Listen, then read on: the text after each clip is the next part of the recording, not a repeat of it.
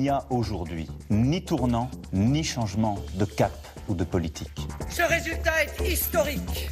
Je suis la candidate du peuple. Cette marche citoyenne, cette insurrection.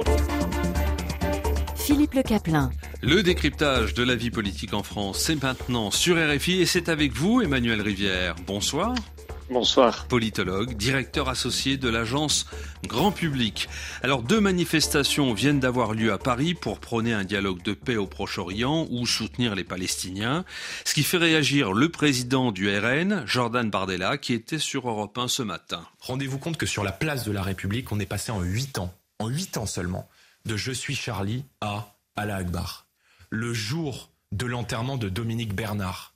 Dans un pays qui compte 273 Français tués du fondamentalisme islamiste, 30 de ses ressortissants qui ont été lâchement assassinés par la barbarie et le totalitarisme islamique euh, euh, au Moyen-Orient, je veux dire, on vit pas dans le même pays.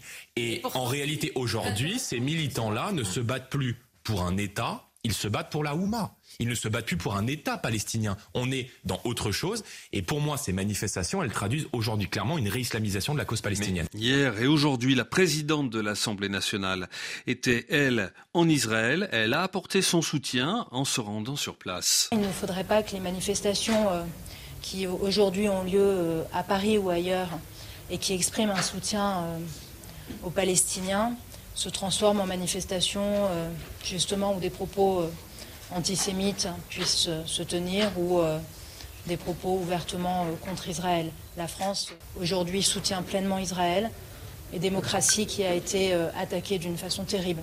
donc il ne faut pas se tromper, ni de combat, ni de mots. Écoutons maintenant le patron du Parti socialiste, Olivier Faure, qui était sur France 3 à midi. Je comprends très bien qu'on soutienne le peuple israélien et qu'on lui apporte notre solidarité. Mais en même temps, la difficulté, c'est que Mme Braun-Pivet est celle qui, justement, à l'Assemblée, a parlé de soutien inconditionnel à Israël. Et la condition minimale, c'est le respect du droit international. Le siège de Gaza est illégal.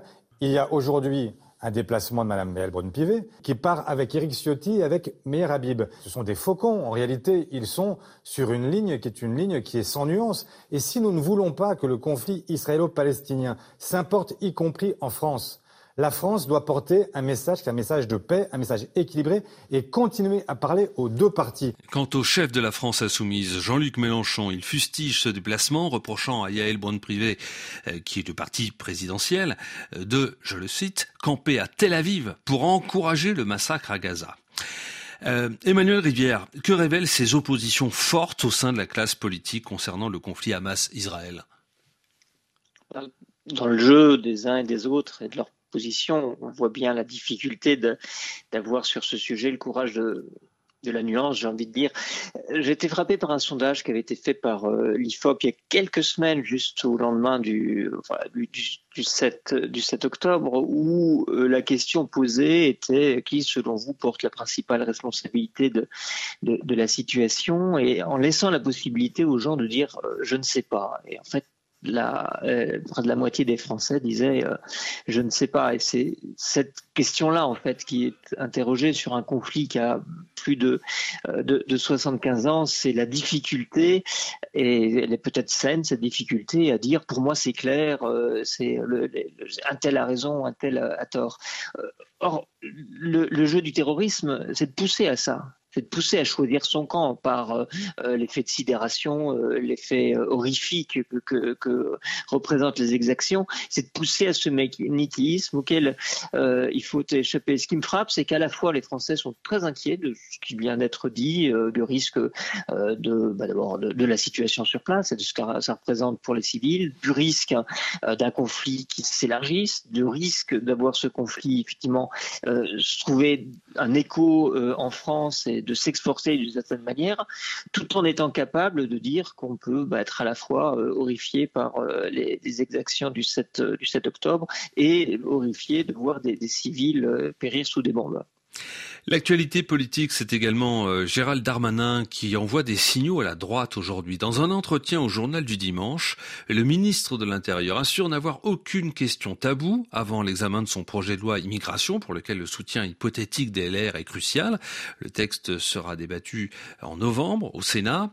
Écoutez Olivier Faure du Parti socialiste. Cette loi immigration, il en fait maintenant une loi antiterroriste, créant de fait un amalgame complet entre l'immigration légale, illégale et le terrorisme. Vous ne faites pas ce lien Comment voulez-vous faire ce lien? Est-ce que les frères Kouachi étaient des, des migrants? C'était des Français. Et ça ne les a pas empêchés d'attaquer en fait Charlie Hebdo. Donc euh, cette façon de toujours ramener à des boucs émissaires, chercher à faire peur, chercher à utiliser l'émotion du moment pour pouvoir mettre en place une loi qui est une loi dans laquelle on va réduire les libertés publiques, Là, effectivement, il y a un danger. Mario Maréchal, vice-président du parti Reconquête, accuse Gérald Darmanin d'être responsable du record historique sous la Ve République du nombre d'entrées légales et illégales et de l'augmentation massive de la criminalité. La tête de liste du, pari, du parti d'Éric Zemmour aux élections européennes était sur BFM tout à l'heure. Je considère que ce gouvernement, et en particulier Gérald Darmanin, n'a plus aucune légitimité et aucune crédibilité pour aller aujourd'hui devant les Français mener une réforme, soi-disant, sur la question de l'immigration. Le président du Rassemblement national décrit lui aussi l'action, décrit lui aussi l'action du ministre de l'Intérieur. La sœur de Samuel Paty a déclaré cette semaine Si la mort de mon frère avait servi à quelque chose, Dominique Bernard serait encore là. Il n'y a aucune autre possibilité que celle d'organiser un référendum pour mettre dans la Constitution, pour graver dans le marbre du droit français l'ensemble du bouclier politique, administratif, juridique qui doit permettre au peuple français de se prémunir des étrangers radicalisés, des bombes humaines qui sont sur notre sol et de l'idéologie islamiste. Emmanuel Rivière, de plus en plus ouvertement, Gérald Darmanin fait le lien entre immigration et terrorisme, voire tout simplement avec délinquance. Mais pourquoi l'extrême droite qu'on vient d'entendre continue-t-elle d'être critique à son endroit? Tant que l'extrême droite n'aura pas exercé les responsabilités, il lui sera possible de dire, parce que l'actualité toujours le permettra, si on avait été au pouvoir, ça ne serait pas arrivé, euh, avec une rhétorique mais qui, qui consiste à euh, affirmer que en fait ce que font euh, les gouvernants, qu'il s'agisse autrefois des socialistes ou des républicains, et d'ailleurs ils avaient mis la même critique à l'égard de Nicolas Sarkozy, euh, ce ne sont pas les mesures courageuses qui, qui, s'imposeraient. C'est vrai que c'est toujours plus facile lorsqu'on reste dans l'opposition et qu'on n'est pas confronté à bah, la difficulté de combiner ce que demande, évidemment, une forme de bon sens compréhensible lorsque un étranger dont on se dit il aurait pu être expulsé ou dont on constate qu'il est en situation régulière comme euh, ça s'est produit à Paris euh, l'an dernier commet euh, un acte un assassinat mais voilà après la compatibilité de des faits de manche avec l'état de droit et ce qui en général un peu plus compliqué rend les choses un peu plus un peu plus compliquées. En tout cas, ce sera toujours la rhétorique, je pense, du Rassemblement national tant qu'il ne sera pas aux responsabilités. Si le ministre de l'Intérieur euh, déclare qu'il pourrait supprimer l'article 3 de son projet de loi immigration, celui prévoyant des régularisations de travailleurs sans papier, c'est pour attirer les bonnes grâces des républicains? Oui, alors on est dans un contexte qu'on vient d'analyser. Euh, c'est vrai qu'on voit euh, remonter dans la hiérarchie des préoccupations la question euh, immigration pour un certain nombre de raisons liées à l'actualité, l'actualité évidemment immédiate, euh, qui a rappelé euh, l'affaire d'Arras, qui a rappelé l'assassinat de Samuel Paty, l'actualité liée à Lampedusa et à l'afflux de migrants, l'actualité aussi des, des, émeutes qui a permis de faire le même type de, de raccourci ou de rapprochement au mois de juin. Maintenant, ça ne se produit pas, contrairement à ce qu'on entend souvent, dans un contexte où il y aurait une espèce de crispation de l'opinion à l'égard euh, de la question migratoire. Lorsqu'on se demande aujourd'hui s'il y a aux Français, s'ils pensent qu'il y a trop d'immigrés ou trop d'étrangers en France, on est une quinzaine de points en dessous de ce qu'on avait au, début des, années 2000. Mmh. Mais il y a un sujet, il y a une actualité, et effectivement, sur ces questions-là, euh, bah, en fait, l'attention, elle est très très forte à l'extrême droite, chez les sympathisants Reconquête et RN.